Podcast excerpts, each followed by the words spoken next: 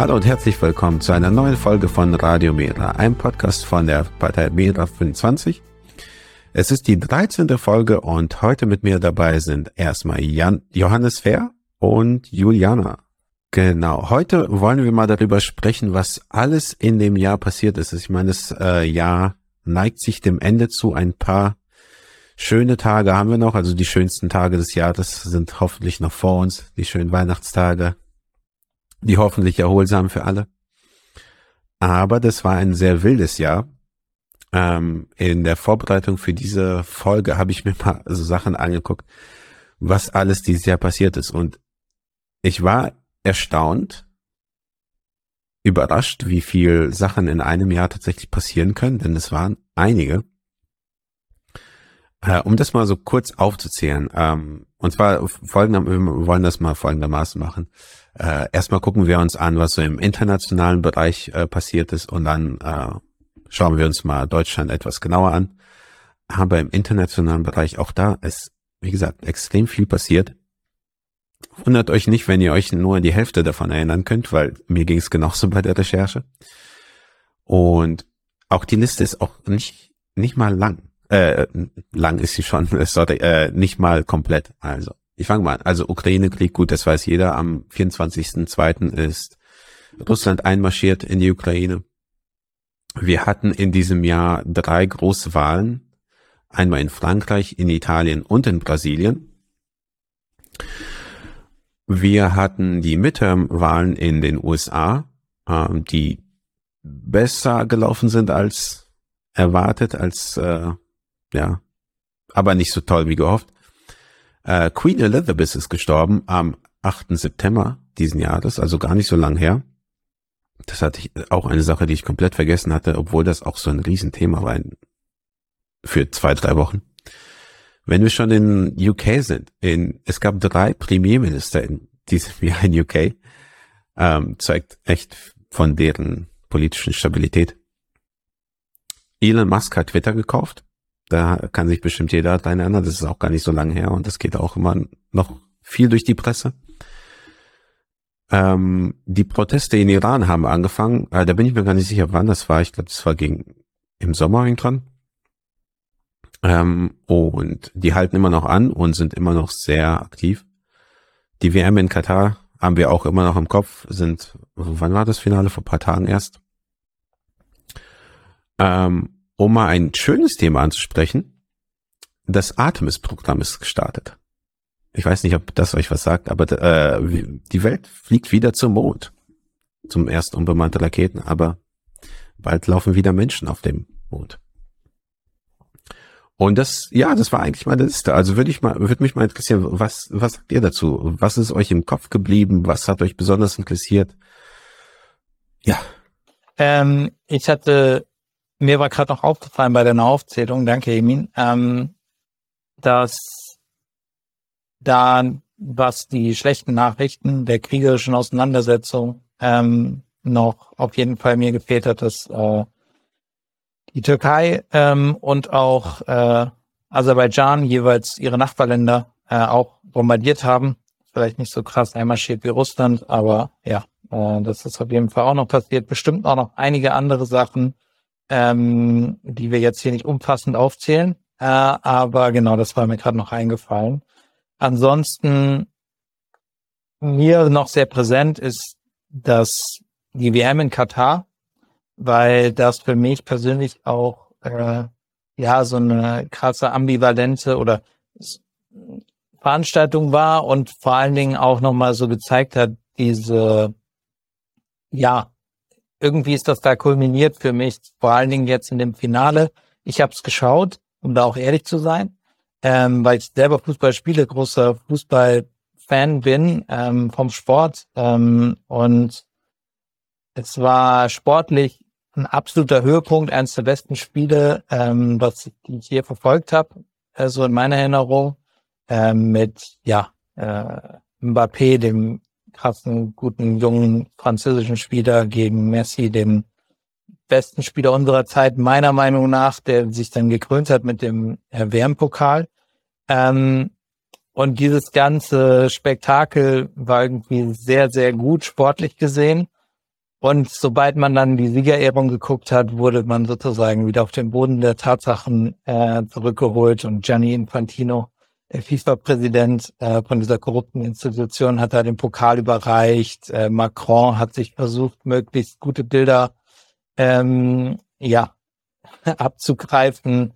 Der äh, Messi hat noch irgend so ein äh, ja, Ding umgehängt bekommen, damit nochmal auch im Siegerfoto sozusagen klar ist, wo diese WM stattgefunden hat und so weiter.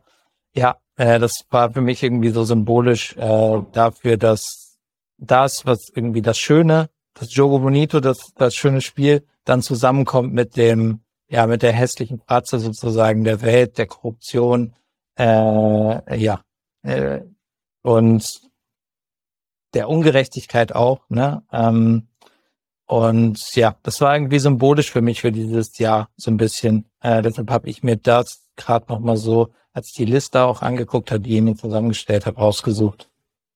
Das wäre mein Kommentar. Was sagst du, Juliane? Äh, ja, ich habe das äh, Finale auch geguckt, bin ich auch ganz ehrlich. Ähm, ich bin auch äh, in meiner Familie irgendwie auch mit Fußball begeisterten Menschen groß geworden und ähm, verfolge ja auch die Eintracht und würde ich auch sagen, dass wir ja mit Kolomoani auch einen Eintracht-Spieler auf dem Platz hatten, der finde ich ein sehr gutes Spiel gemacht hat. Ähm, aber versteht ihr mich? Guckt so ein bisschen, okay. Ähm, aber letztendlich fand ich, also irgendwie das Spiel an sich, ja, das war super unterhaltsam, aber da gebe ich dir recht, alles drumherum irgendwie, aber komplett diese WM ähm, hat sich mehr denn je wie Brot und Spiele angefühlt, ehrlich gesagt. Ähm, und auch in der Liste, die du gerade aufgezählt hast, ähm, Emin, ist mir auch, also ich meine, ich, ich mag auch Star Trek und mich begeistert irgendwie Weltraumforschung auch, aber es fühlt sich alles so off an. Also weil du hast die ganzen Kriege, du hast die ganzen Krisen, du hast all das, was schief läuft in der Welt. Und dann ist das die einzigen Dinge, um die wir uns irgendwie gemeinsam vereinen können, sind dann Fußball ähm, und sind halt irgendwie dann letztendlich im Angesichts unserer ganzen Krisen ähm, sind so wie so Hobbyprojekte der Menschheit, irgendwie das Artemis-Programm beispielsweise, bei dem ich mir nur, nur den Kopf greife und denke, ist das gerade die Zeit, um nochmal auf den Mond zu fliegen? Ist, äh, ist es die Zeit, in der man Ressourcen dafür investiert, irgendwie äh, in, sich mit dem Weltall zu beschäftigen, statt erstmal die Probleme auf der Erde zu klären? Ähm, und ja, und ich, ich glaube, wir haben halt irgendwie so die Neigung, uns, uns immer erholen zu wollen von den ganzen negativen Sachen und flüchten uns dann halt irgendwie in, in Entertainment und so weiter.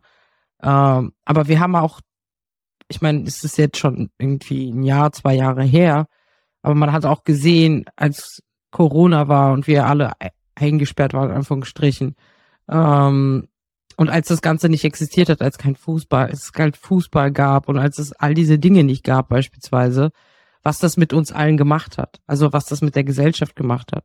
Also wie sehr, wie sehr diese äußere, diese äußere Berieselung und diese äußeren Reize einfach zu unserem Leben dazugehören, ähm, dass wir sie so stark vermissen, wenn sie nicht da sind und dass wir damit halt auch die eigentlichen Probleme sehr gut überspielen können. Ähm, und das ist irgendwie, gleichermaßen positiv und negativ. Ähm, also positiv, weil weil es glücklicherweise immer noch gesellschaftliche Dinge gibt, die ähm, die uns gemeinsam zusammenbringen, ne, so gesellschaftliche Ereignisse. Aber andererseits, ähm, ja, finde ich schade, dass wir uns nicht auf andere, also um andere Themen herum auch zusammenraufen können. Also sobald es dann in die Politik geht, sobald es um wichtige Themen geht, zersplittern wir ganz schnell. Und durch das Internet sind wir so gefühlt acht Milliarden Menschen. Übrigens dieses Jahr auch Meilenstein. Äh, das erste Mal acht Milliarden Menschen. Ähm, und acht Milliarden Meinungen. also, ähm, und das finde ich halt, das finde ich halt schade. Ähm, also so jetzt, was mir in dieser internationalen Liste aufgefallen ist. Also, ähm, du kamst ja auch nicht ohnehin drumherum jetzt irgendwie. Wenn du das Spiel nicht gesehen hast, hast du bestimmt alle Schlüsselszenen gesehen, weil es überall ist. äh, jeder partizipiert, ähm, jeder äh, feiert Argentinien. Ähm, Habe ich so auch bei einer Weltmeisterschaft bisher nicht erlebt, muss ich sagen. Ähm, es liegt auch an Messi, ganz klar. Ähm, als Frankreich vor vier Jahren gewonnen hat, haben die Franzosen gefeiert. Der Rest der Welt hat jetzt nicht so mit euphorisch reagiert, aber bei Argentinien war es jetzt ganz anders. Ähm, aber ja, ich würde mich, ich würde mich freuen, wenn wir so eine Begeisterung gemeinsam auch für wichtige Themen aufbringen würden. Ähm, Julian, ich würde dir in einem Punkt ein bisschen widersprechen. Und zwar, wir sind zwar acht Milliarden Menschen, aber ich würde sagen, wir sind, wir haben neun Milliarden Meinungen. Ähm, also das ist noch schlimmer als. Ähm, also ich muss sagen, ne, also ich ganz vorbildlich als Linker, ich habe die ähm, die WM boykottiert, aber nicht weil ich das boykottieren wollte, sondern, sondern weil mir Fußball egal ist. also ich habe wirklich kein Spiel gesehen. Ähm, ich schaue es auch nur, wenn wirklich Freunde von mir mich einladen. Ja, ähm, die WM, das war auch so eine Sache wie andere Punkte in der Liste. Zum Beispiel äh, die Proteste in äh, Iran sind mir aufgefallen oder die Midterms in den USA. Das ist alles so dieses Bittersweet. Dieses einerseits dieses Schöne, was Sport machen kann, ne, dass es uns zusammenbringt ähm, uns ein bisschen vereint, ein bisschen weg von diesen ganzen Konflikten bringt. Andererseits guckt man so, ja, in was für einem Kontext steht das? Äh, ich habe äh, letztens äh, geschaut, über 500 Menschen sind gestorben bei ähm, bei dem auf also auf den Baustellen äh, in Katar äh, bei also durch die Gastarbeiter da. Und dann denke ich mir so, ja, einerseits schön, andererseits hm, das ist bittersweet. Und genau das gleiche, wie gesagt, die Proteste in Iran. Einerseits das für mich super motivierend, äh, dass da so viele Menschen für ihre ähm, für ihre Überzeugung auf die Straßen gehen, endlich was bewirken äh, wollen und es auch scheinbar es ein bisschen schaffen, äh, zum Glück. Andererseits, das müsste nicht sein. Also ich meine, die Leute gehen dort auf die Straße, vor allem äh, auch die Frauen, ne, die gehen auf die Straße nur um einfach eine Hose anziehen zu können oder kein Kopftuch tragen zu müssen oder einfach so für die banalsten Dinge, die man sich hier, hier in Deutschland vorstellen kann. Dafür ähm, riskieren die tatsächlich ihr Leben und das ist einerseits super motivierend und inspirierend, was sie dort machen, aber andererseits wieder scheiße. Und ein Punkt wollte ich nur sagen, äh, die Midterms in den USA, einerseits auch da wieder, ne? Einerseits echt gut, dass die Republikaner nicht gewonnen haben, ähm, vor allem so mit diesen drakonischen Vorstellungen, die sie mittlerweile haben. Äh, andererseits, es haben die Demokraten gewonnen. Ne? Also besser als Republikaner, aber gut noch bei weitem nicht. Und so hat sich das bei der Liste irgendwie, wie gesagt, immer angefühlt. Dieses einerseits schöne, aber andererseits in was für einem Kontext. Es ist, es ist schön dafür, in was für einer echt traurigen Zeit, also politisch gesehen, wir leben. So, ich wollte nur einen Punkt noch anfügen, dass so bestimmte Themen dieses Jahr einen so auch so, ja, mit dem Kopf schütteln lassen, weil man das Gefühl hat, die Leute flüchten sich in irgendwas, ähm, um sich nicht mehr um die richtigen Probleme zu kümmern. Das ist natürlich einerseits auch irgendwie verständlich, ähm, weil sie, ja, was die Klimakrise, was die Ungleichheit auf der Welt angeht, sind ja auch Sachen, die sind so groß äh, und scheinen sehr, sehr äh, schwer lösbar. Ähm, aber trotzdem müsste man sie ja eigentlich angehen. Und ähm, ja, dann hat man das Gefühl, die Leute denken sich dann lieber eine neue schöne Welt aus. Das ist ja auch in dem ganzen Krypto-Universum irgendwie so der Fall, ne?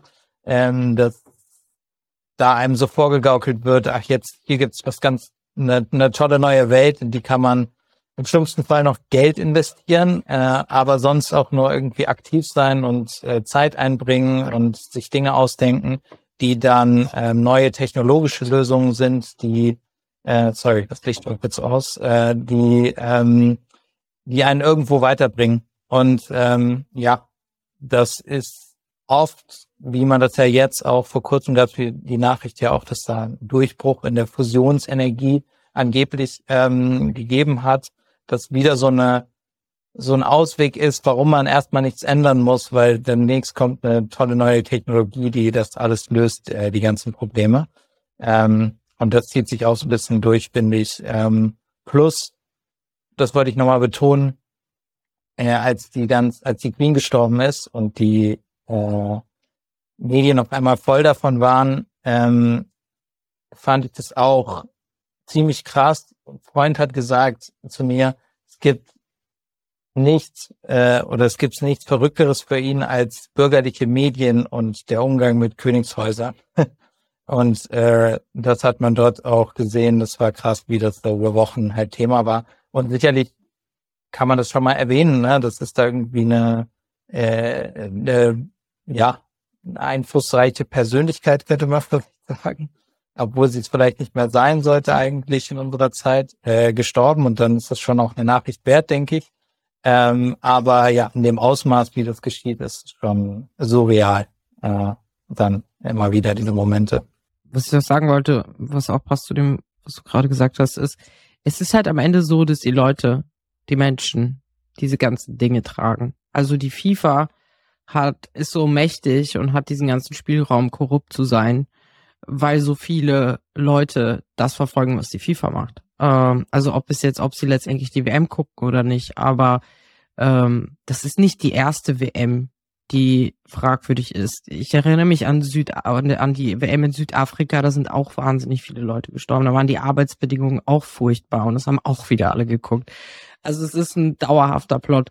Katar ist nicht nur einmal Austragungsort gewesen. Katar sponsort Barcelona, Katar sponsor hat bis vor kurzem, glaube ich, auch die Bayern gesponsert. Also ich meine, ich habe eine Sponsorenliste gesehen. Gazprom hat so viele Mannschaften gesponsert gehabt im Fußball.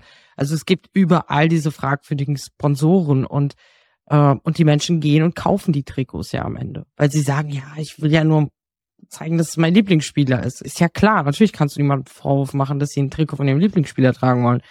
Aber aber trotz allem pflegt man dieses System damit mit, weil die kriegen dann das ganze Geld und setzen dann halt wieder neue Sachen um. Ähm, und mit der FIFA ist es halt genauso, aber es ist halt auch genauso mit der, tatsächlich mit der britischen Monarchie so.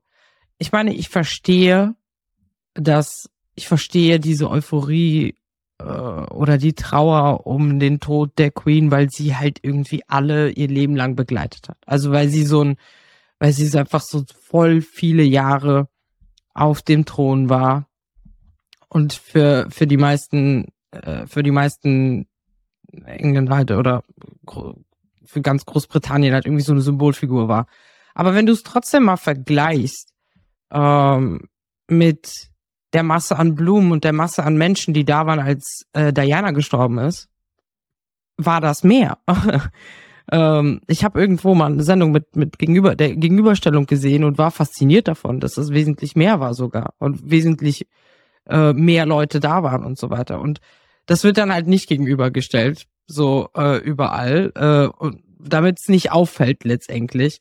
Ähm, ich glaube auch, dass zum Beispiel diese die Koronation von von Charles nicht so groß sein wird, weil da einfach die Angst groß ist, dass niemand kommt äh, weil da ist ja die Frage, wie groß das Interesse bleibt. Aber der Grund, dass sie, dass sie drei Premiers in einem Jahr haben, der Grund, warum, äh, warum Großbritannien politisch so viele Schwierigkeiten hat, ist, weil man sich, weil man da keinen Ausweg findet. Ne? Man bleibt halt irgendwie diesem Konzept der, der, der konstitutionellen Monarchie treu und das Ganze hat immer diesen symbolischen Charakter aber irgendwie auch nicht. Und dann geht's auch darum, dass das Commonwealth zusammengehalten wird. Ähm, und ich meine, ich will jetzt das ganze Thema nicht aufrollen. Ich, also das ist nur so weit. Ich, ich reiß das jetzt nur mal so an. Aber das ist alles von den Menschen getragen. Das ist nicht so, weil nur ein elitärer Kreis von Leuten möchte, dass es so bleibt oder weil ein elitärer Kreis von Leuten irgendwo korrupt ist, äh, sondern die, wir partizipieren auch mit darin und legitimieren diese Sachen immer. Und ja, solange das nicht begriffen wird bei vielen Themen, ähm, ist es ein leichtes immer zu sagen, die andere Seite ist einfach nur schlechtweg böse und nur profitorientiert. Wir lassen aber auch den Raum dazu. Ähm, das ist halt, finde ich, auch das Problem. Ähm, also, ja, also auch mit der FIFA und die, wo die nächste WM sein. Ich meine, die nächste WM wird, glaube ich, in den USA sein oder sowas. Aber dann die übernächste könnte schon wieder in irgendeinem Land sein, was, was uncool ist und was überhaupt nicht davon profitiert und nachher ich meine, ich erinnere mich an Griechenland und die Olympische, äh, Olympischen Spiele. Die haben nicht nur, dass sie massive Probleme hatten, diese ganzen Stadien zu bauen, die sind dann auf, auf sportliche Städten sitzen geblieben, die sie danach nicht mehr benutzt haben. Das passiert total oft. Ähm, und also es ist halt nicht nur im Fußball so, sondern es ist auch in anderen Dingen so. Und niemand setzt einen Stopp, weil das ganze kommerzielle weiterläuft und weiter funktioniert und die Leute dann halt auf den nächsten Hype und auf die auf die, das nächste Event zusteuern. Und ich bin halt feste Überzeugung, dass die Menschen die einzigen sind, die sowas durchbrechen können, indem sie halt einfach eine klare Haltung zeigen. Und ich glaube, das geht über nicht gucken hinaus. Das geht halt darüber hinaus, dass du dich von dem Ganzen dann abwenden musst. Und das ist natürlich super schwierig. Also zu sagen, ich boykottiere nicht nur die WM, sondern auch das Champions League Finale und dies und das. Also wisst ihr, was ich meine? Das ist so, bei so vielen Themen ist es so viel komplexer und auch mit dem, auch mit dem Themen der, der, der, des Umwelt, der, des Klimawandels. Warum wir nicht auf erneuerbare Energien umsteigen, ist, weil so voll viele Leute halt so in der Mitte bleiben wollen. Die wir sagen, ich finde nachhaltige Energien gut, aber ich finde es auch gut, jetzt mein Haus zu wärmen. Und dadurch, dass diese klare Haltung fehlt, läuft halt alles immer so weiter. Ähm, ich will was dazu sagen und da muss ich, ich glaube, ich will ja in, in einen Punkt, oder sehe ich in einige Punkte ein bisschen anders. Ich finde es halt äh, so super wichtig, systemkritisch zu sein und zwar äh, wirklich in allen Bereichen. Ähm, das ist eine Sache, die meiner Meinung nach in gefühlt allen Medien, die ich äh, konsumiere, irgendwie zu zu wenig ähm, gemacht wird. Und zwar, ich, klar, natürlich kann man uns ja auch jedem Einzelnen die Schuld geben, dass wir partizipieren in dem System, in dem wir leben, aber ab einem gewissen Punkt äh, muss ich einfach sagen, ähm, du lässt den Leuten auch so gefühlt keine, keine Möglichkeit. Ich meine, wenn du einfach ein, bleiben wir bei einem äh, Beispiel Fußball, wenn du einfach ein Fußballfan bist und äh, Fan von, keine Ahnung, Schalke bist oder sowas. Und Schalke war zumindest, ich weiß nicht, ob es immer noch so ist, aber war ganz lange von Gazprom gesponsert. Was willst du machen, wenn du jetzt ein riesen Schalke-Fan bist und das Trikot haben willst? Ja, dann hast du halt Gazprom auf der, auf der Brust stehen. Was willst du dagegen machen? Du, da, da sind dir die Hände gebunden. Und ja, durchaus, äh, besonders wir in Deutschland sind oft ein bisschen politikfaul und es, sollten viel mehr Menschen äh, sich einfach aktiv dagegen wehren äh, und ja, einfach ein Boykott, Boykott in Anführungszeichen kann man ja nicht mal wirklich sagen, der WM, äh, ist bei weitem nicht genug und ist auch gar nicht Sinn der Sache, aber trotzdem einfach zumindest den Gedanken haben, systemkritisch zu sein und zu überlegen, ähm, woher kommt das Ganze? Ähm, es ist, glaube ich, ja, wichtiger als die, als die Kritik der einzelnen Menschen. Wie gesagt, mir geht's auch nicht um Queen Elizabeth oder mir geht's auch nicht um Katar oder mir geht's auch nicht um, äh, keine Ahnung, jetzt bei den Wahlen äh, international auch nicht um Macron oder sowas. Es geht mir einfach um das System. Und wenn man sich die Themen anguckt, die ich vorhin vorgelesen habe, die allermeisten sind einfach Ergebnisse des Systems, in dem wir leben. Und wenn wir das nicht überwinden, ist es vollkommen egal, wo die WM stattfindet, wer die WM ausrichtet. Das Ergebnis wird in der Regel ziemlich gleich sein. Ich will dazu nur sagen, ja. ich, also die Bayern haben beispielsweise, nachdem es Kritik gab, äh, gesagt, sie werden äh, Katar nicht mehr als Sponsor haben. Ähm, ich stelle mir jetzt mal vor, die Eintracht Frankfurt würde so einen Sponsor haben. Die würden das zu spüren bekommen von den, von den Mitgliedern. Definitiv. Das würden sie nicht, das würden sie, das können sie gar nicht, weil sie würden super viele Leute damit verlieren. Äh, es hat schon was mit Haltung zu tun. Es hat, und es, es geht ja nicht um, ob du letztendlich konsumierst oder nicht, sondern es geht darum einfach, ich meine, Fußball, also ich meine, manche Fußballvereine sind eher Konzerne, aber es gibt auch immer noch Vereine in dem Sinne, bei denen jedes Mitglied auch zur Mitgliederversammlung gehen kann und auch was sagen kann beispielsweise.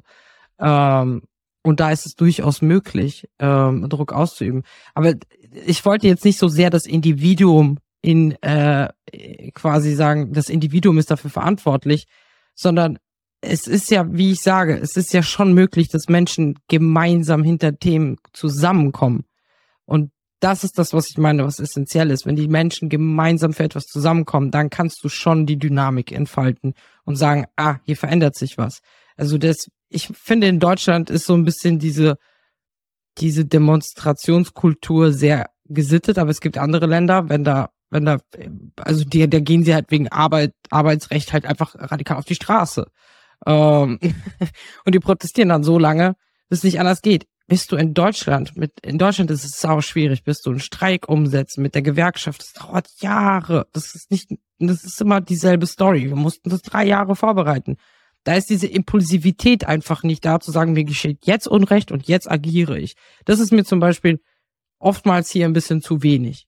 Also, ne, ich sag jetzt nicht, Anarchie soll ausbrechen, aber ein bisschen mehr Emotion und ein bisschen mehr Ärger kann man schon reinbringen. Und dann kriegst du auch die Masse, finde ich. Das ist das, was ich meine. Ich sag nicht jeder einzelne von uns, sondern ne, wenn einer aufsteht, zwei, drei, ist es ansteckend. Sobald du dich einer Masse anschließen kannst, ist es auch leichter, als wenn du jetzt mit fünf Leuten auf der Straße stehst. Das ist ja ganz klar. Da hast du recht. Also bisschen, ähm, ja, bisschen Trägheit könnten wir in Deutschland äh, verlieren, was äh, diese Themen angeht. Aber wenn wir schon beim Thema Deutschland sind, Kommen wir mal dazu, was in Deutschland alles passiert ist dieses Jahr. Und auch diese Liste ist relativ lang. Ähm, ja, die Energiekrise und Inflation dauert ein Brenner bei uns äh, dieses Jahr. Gar keine Frage. Ich komme auch nachher zu den äh, Maßnahmen, die ich äh, ziemlich amüsant fand. Äh, allein die Auflistung davon. Äh, da komme ich gleich zu. Corona war auch dieses Jahr ein Thema, wobei das tatsächlich durch Inflation und Energiekrise so nach unten gedrückt wurde, wie es nur geht.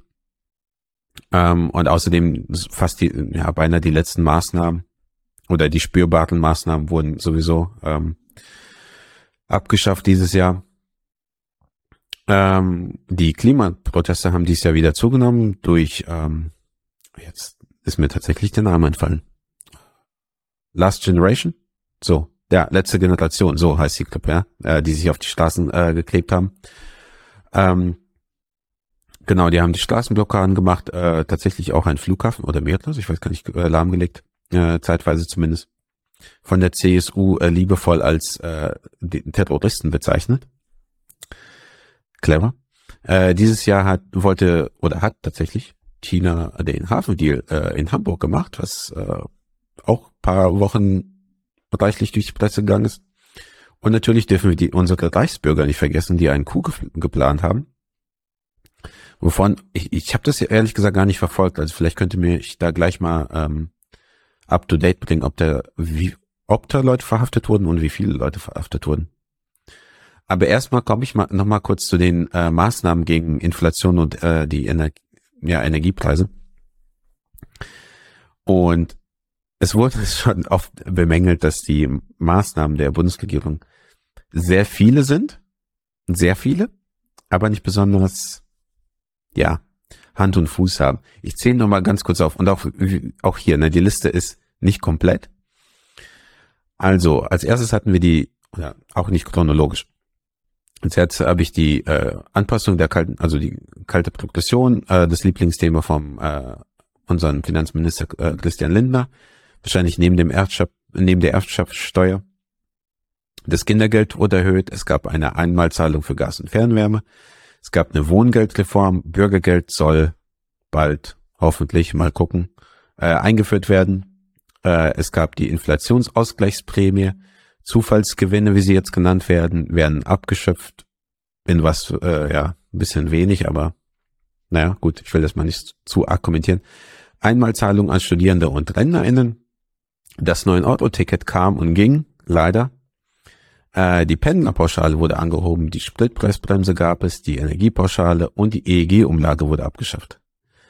So, das ist meine ganze Liste, eine ganze Batterie an Maßnahmen und jetzt würde ich euch gerne mal wissen, wie viel davon habt ihr tatsächlich wirklich gespürt an Maßnahmen? Ähm, was ich gespürt habe, also ich habe auf jeden Fall, ich bin vor kurzem umgezogen in Berlin ich habe gespürt, dass sich bei den äh, Mieten in Berlin nichts geändert hat, sondern alles noch schlimmer geworden ist. Ähm, und ich habe gespürt, dass wenn man einen neuen Stromvertrag abschließt, heutzutage der doppelt so hoch ist, also ungefähr 60 Cent pro Kilowattstunde statt 30 wie vorher. Ähm, bei Gas Johannes, was soll denn diese negative Haltung hier? Ich bitte dich. Noch schlimmer aus. das ist einfach die Realität aus meinem Leben. Ähm, was Positives kann ich sagen, äh, war das 9-Euro-Ticket. Äh, das war wirklich toll.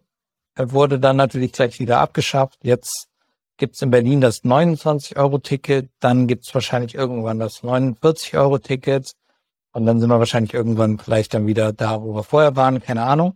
Ähm, aber zumindest für ein paar Monate im Sommer war das, war das eine gute Sache und ähm, das ist so den einzigen, das kurze positive Experiment, was ich der Ampelregierung äh, anrechnen kann.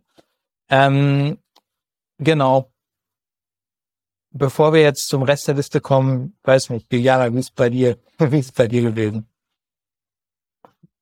Ja, also äh, äh, du hast mir als positives 9-Euro-Ticket schon weggenommen, also ähm, das war es auch bei mir. Äh, nee, also ich meine, äh, wir sind ein Fünf-Menschen-Haushalt, wir haben drei Kinder äh, und einen Hund. Äh, wir sind immer noch auf äh, Wohnraumsuche seit weiß nicht, mittlerweile irgendwie gefühlt schon das ganze Jahr. Ähm, und es ist, es wird einfach nicht besser. Äh, Supermarkt, also Inflation haut voll rein irgendwie. Wenn du für fünf Personen einkaufen gehst, denkst du so, wow.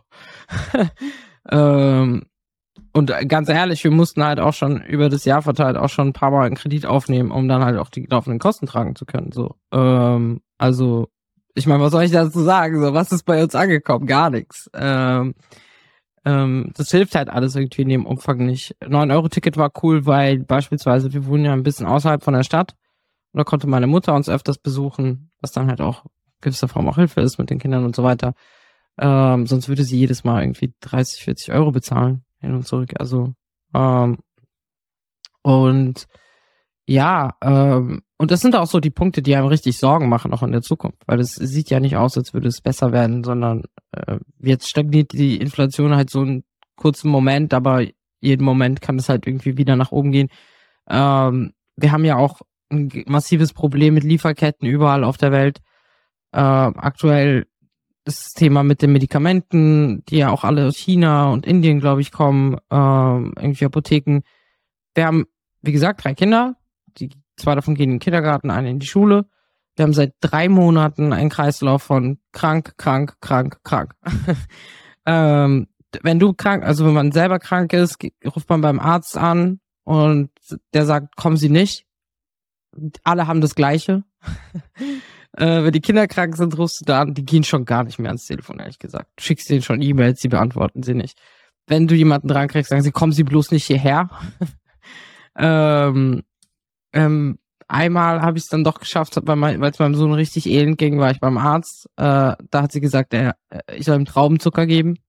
Da dachte ich mir so, wie wär's mit Hustensaft irgendwas? Nee, nö, Traubenzucker. Ich so, ja, für Traubenzucker hätte ich jetzt herkommen müssen, so. Ähm, und du gehst zur Apotheke, sagen, wir haben nix. Und dann fragst du dich schon so, äh, warte mal, bin ich noch in Deutschland? In welchem Land bin ich gerade nochmal? Äh, warte, ich habe immer gesagt, der beste Grund, in Deutschland zu bleiben, ist das Gesundheitssystem, sonst würde ich irgendwo leben, wo es warm ist. Ich glaube, es wird Zeit, irgendwo zu leben, wo es warm ist, ehrlich gesagt. Das ist so, langsam das mein Fazit der ganzen Geschichte. Also es ist einfach eine Katastrophe. Und wenn man Kinder hat, spürt man es halt echt krass. Ähm, die Kindergärten sind überlastet, Krankenhäuser sind überlastet. Ähm, hier aus dem Ort ist ein Kind ins Krankenhaus gekommen, irgendwie musste 100 Kilometer ähm, in ein anderes Krankenhaus verlegt werden.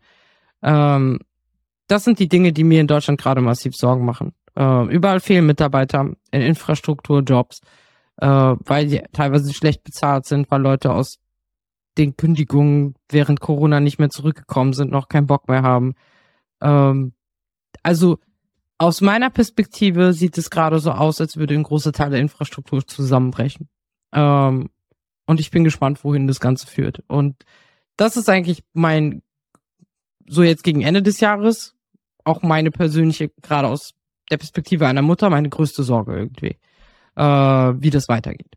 Ähm, und wie, wie das Leute stemmen, die, die, die jetzt irgendwie, wo Eltern zwei Jobs haben und ständig kannst du dein Kind nicht in den Kindergarten geben, weil das Kind krank ist oder der Kindergarten unterbesetzt ist. Also wie stemmen das Menschen gerade? Also ich meine, bei uns geht's irgendwie. Ähm, aber ja, es ist halt irgendwie eine super krasse Situation, in der ich nicht gedacht hätte, dass wir in Deutschland irgendwie an diesen Punkt kommen. Also sorry, nicht viel Positives. Ähm, deshalb habe ich äh, tatsächlich auch diese Liste gemacht mit den ganzen Maßnahmen, weil ich meine, was habe ich da vorgelesen? 15 Sachen, die die Bundesregierung eingeführt hat oder die bald kommen werden. Ähm, und was spürt man davon? Ja, so gut wie gar nichts. Ähm, ich meine, gut, einige Sachen werden noch kommen, aber ich meine auch da ne, Tropfen auf dem heißen Stein, äh, das dann auch überhaupt nicht. Und ja, ich meine, ich bin ganz bei euch. Das Einzige, was ich wirklich gemerkt habe, war das 9-Euro-Ticket. Und ich einfach gemerkt habe, wie, ich meine, ich muss zugeben, ich bin da echt privilegiert. Ich habe äh, keine Geldsorgen oder sowas. Und gut, liegt auch daran, dass ich keine Kinder habe, wahrscheinlich. Ähm, und aber allein die Tatsache, wie viel Freiheit mir so ein neuen Autoticket gegeben hat, ne, ich, musste nicht drüber nachdenken, oh, nehme ich jetzt einen Zug für 15 Euro für, ich weiß nicht, eine 20 Minuten Zugfahrt oder quäle ich mich eineinhalb Stunden mit dem Auto? Der Gedanke kam mir dann gar nicht. So, ähm, von daher, neuen Autoticket, wie, da muss man Olaf, Scholz, Olaf Scholz äh, tatsächlich recht geben, die beste Idee, die sie je hatten. Und dann verwerfen die die, also komplett Banane. Ähm, und ja, zu den äh, Medikamenten ähm, oder der Gesundheitssystem in Deutschland. Eine unglaublich traurige und die Situation macht mich auch so wütend. Allein, äh, was unser Gesundheitsminister Lauterbach vor kurzem erst gesagt hat, von wegen, ja, die Pharmakonzerne machen einfach so wenig Profite, deshalb verkaufen, haben, äh, produzieren die nicht so viel Medikamente oder verkaufen sie hier nicht in Deutschland. Ich denke mal, in was für einer Welt leben wir hier? In was für einer Welt leben wir hier, wo wir die Gesundheit von Kindern abwägen gegen die Profite eines, äh, eines Pharmakonzerns? What? Anstatt sich hinzustellen und zu sagen, weißt du was, wir zwingen jetzt die äh, Konzerne hier in Deutschland zu verkaufen. Nee, wir müssen denen mehr Profite geben. Na, natürlich. Also, dafür, also wirklich, ich bin da sprachlos, ja. Vor allem eine Sache, die ich noch sagen muss, die mich wirklich fasziniert, ist, wieso, also dieses ganze Gesundheitssystem, also so gibt es so viele Fragen, die für mich in den letzten zwei Jahren entstanden sind im Punkto Gesundheitssystem. Vor allem dachte ich mir, ich meine, jetzt waren wir irgendwie über, was weiß ich, Jahrzehnte gewöhnt, irgendwie, wenn du krank bist, gehst du zum Arzt und dann kriegst du das und das Medikament äh, äh vom Arzt irgendwie. Und, äh, und jetzt, jetzt sagen sie zum Beispiel, das kann man auch aussitzen. Und dachte ich mir, warum habt ihr uns dann vorher mit Medikamenten vollgepoppt, wenn man es jetzt eigentlich nur noch aussitzen kann? Also da gibt es so diese zwei Seiten. Und auf der anderen Seite merkst du, sobald irgendwie diese Lieferketten nicht funktionieren, gibt es offensichtlich keine Heilungsmethoden mehr, so dass wir jetzt eigentlich alle nur noch von Dr. Google ge gepflegt werden und, und wieder irgendwie zu Hause Haushaltsmittel benutzen. Aber dann, dadurch wirkt auch dieses ganze Gesundheitssystem so, so, so, so nichtig für mich. Also wisst ihr, weil ich irgendwie seit drei Monaten mit Haushaltstipps von meiner Oma und meiner Mutter die Kinder pflege, weil die Apotheke mir halt irgendwie so nichts wirklich richtig anbieten kann. Ähm, das ist halt irgendwie, da denkst du dir, das ganze Ding muss komplett neu konzipiert werden aus meiner Perspektive. Ähm, also komplett neu gedacht werden und halt auch diese ganzen Verträge, die die Krankenhäuser und die Ärzte mit Pharmaindustrie haben. Ähm, dafür muss es neue Regu Regularien geben, dafür muss es neue Gesetze geben, offensichtlich. Ähm, also es ist so ein ganz komplexes Thema in dem ich jetzt nicht sagen würde, dass ich Experte bin. Ich beurteile das jetzt nur rein aus der Perspektive einer Person, die jetzt sehr viel damit konfrontiert ist, durch die Kinder vor allem. Ähm, aber für mich werfen sich da viele Fragen auf und ich glaube, es wäre auch ganz interessant, vielleicht mal äh, irgendwie Thomas nächstes Jahr oder eine Person aus dem Bereich mal zu interviewen und da mal echt ein paar Fragen zu stellen, wie das eigentlich so funktioniert.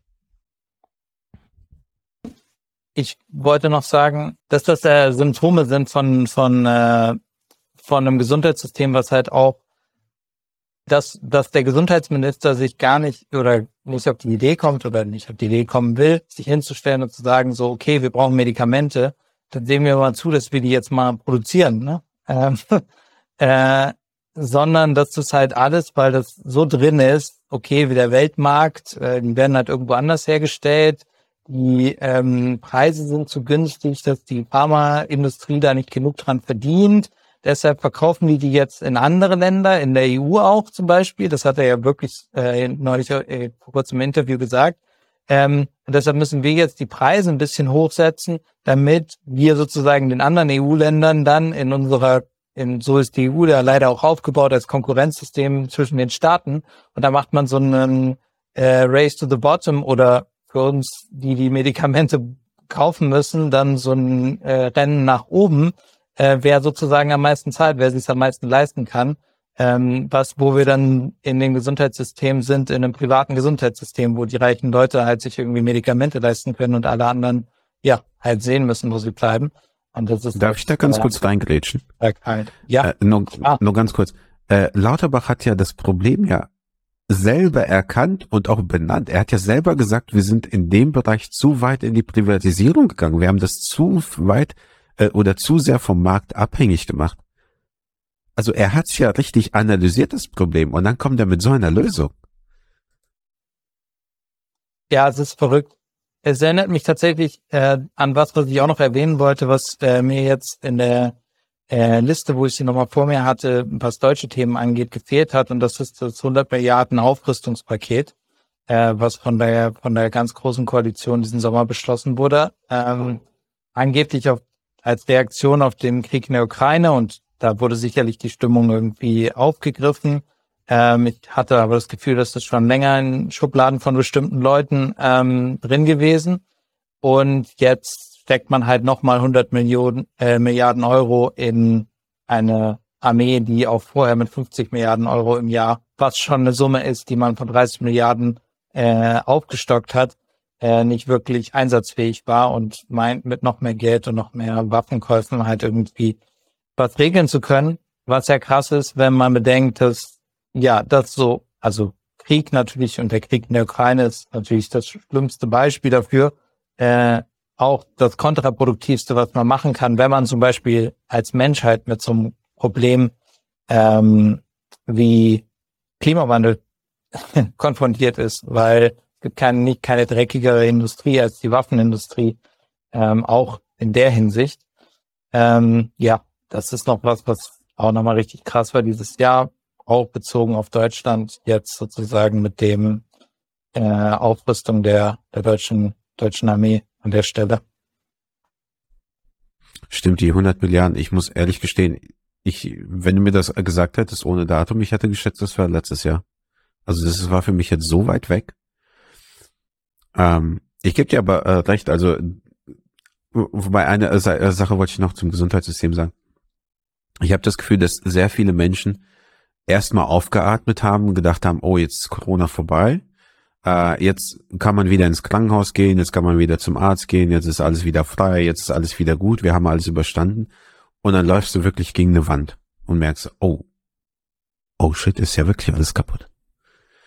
Ähm, also Corona hat uns da, äh, was, den, was das Gesundheitssystem angeht, eigentlich die Maske runtergezogen. Gleichzeitig machen wir aber auch nichts dagegen. Oder nicht wirklich, ne? Ähm, es waren ja auch jetzt im Winter 10 Millionen Menschen in Deutschland gleichzeitig krank. Es war jeder, jeder Achte war krank. Äh, genau, jeder Achte war krank. Ähm, das ist auch unglaublich. Also für mich ist alles zusammengekommen und Corona läuft auch noch. Ähm, und ich finde es so faszinierend, dass wir eigentlich während Corona ganz gut gelernt haben, dass das ja irgendwie auch schon was bringt mit dem Abstand halten und so weiter. Und jetzt kriegen wir mit, dass was auch immer es ist, läuft hier irgendwas um und alle alle haben wieder das alte äh, Muster irgendwie. Im Supermarkt stehen wir irgendwie wieder Rücken an Rücken, also so, ne, so Mensch an Mensch. Und ähm, ich denke mir, ja, es irgendwie laufen gerade drei Sachen parallel durch die Gegend. Äh, Grippe, äh, Corona und dies könnten wir nicht. Also ich habe schon ein bisschen das Bedürfnis gehabt, zwischendrin wieder eine Maske zu tragen. Ähm, aber ja, was ich auch sagen wollte, ist halt, das ist halt, ich war immer schon voll skeptisch gegenüber Globalisierung, weil, also, ne, globale Marktwirtschaft, weil sie halt nur funktioniert, wenn du dich auch gut verstehst mit deinen Nachbarn. Und zwar dauerhaft. Also nur wenn du super, eine super friedliche Welt hast, in der du darauf vertrauen kannst, dass das, was du brauchst, auch regelmäßig bei dir ankommt, kann das halt ein super Konzept sein. Aber wir sehen ja ganz genau jetzt, was ähm, was immer irgendwie auch die berechtigte Kritik an Globalisierung war. Nämlich eine Globalisierung erstmal über Wirtschaft, bevor man beispielsweise Friedensverträge mit anderen oder zwischen anderen Ländern erwirkt. Ähm, dann hast du halt keine gute mehr Beziehung mehr zu, zu Russland, aus guten Gründen oder nicht, ist jetzt egal. Ähm, dann ähm, ist irgendwie, hast du keine gute Beziehung mehr zu, zu Ländern wie China, von denen du super abhängig bist ähm, und so weiter. Und schon, und schon fällt dein ganzes, fällt, fällt deine Infrastruktur zusammen. Ähm, weil du, glaube ich, eben vorhin gesagt, richtig gesagt hast, weil man produziert einfach selber nichts mehr. So. Und, ähm, und entweder man fängt halt zu, darin zu investieren, wieder Dinge selber zu produzieren, oder man bemüht sich tatsächlich darum, die Weltlage friedlich zu lösen. Und da kommen für mich diese 100 Milliarden Euro Ausrüstungsausgabe ins Spiel. Wo genau, wo passt das jetzt rein? Wozu trägt das jetzt bei?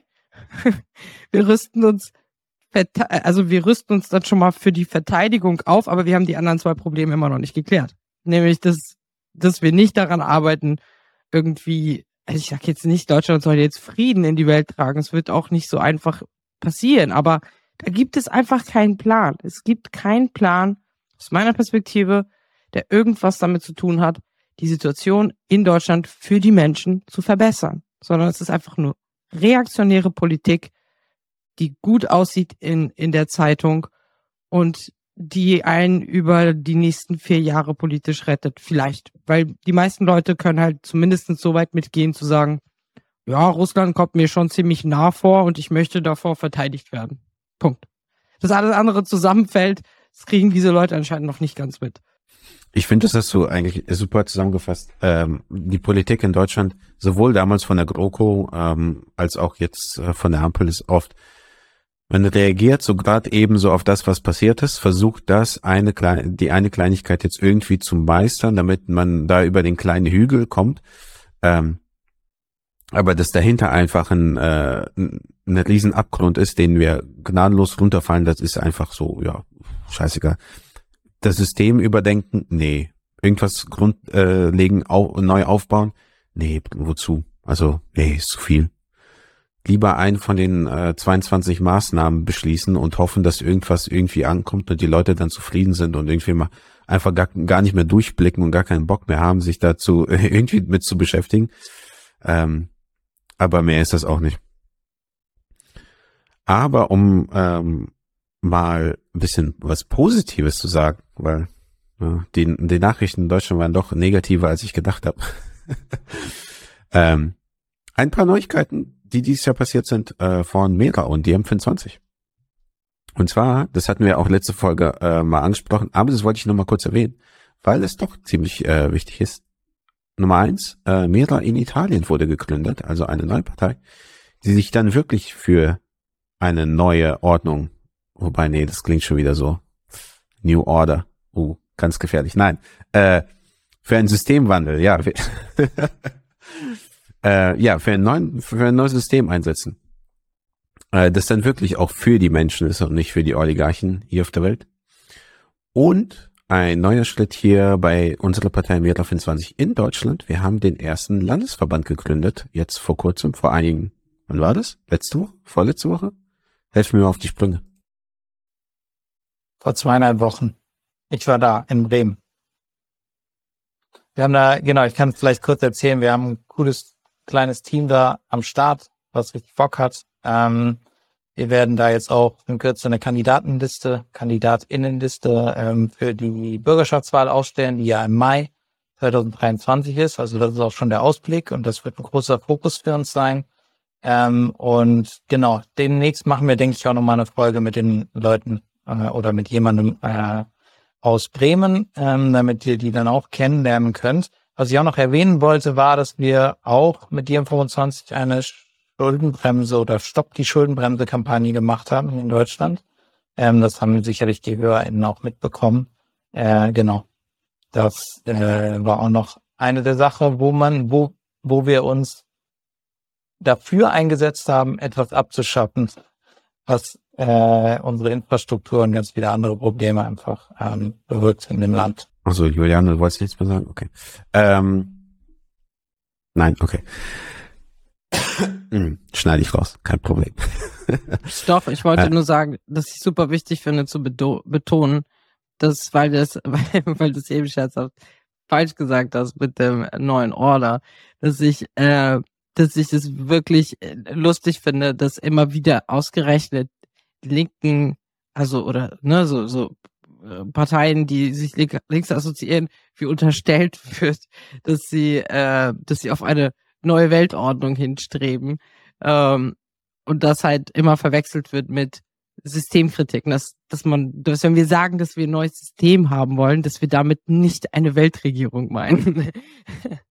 das ist hiermit einmal eindeutig ausgesprochen.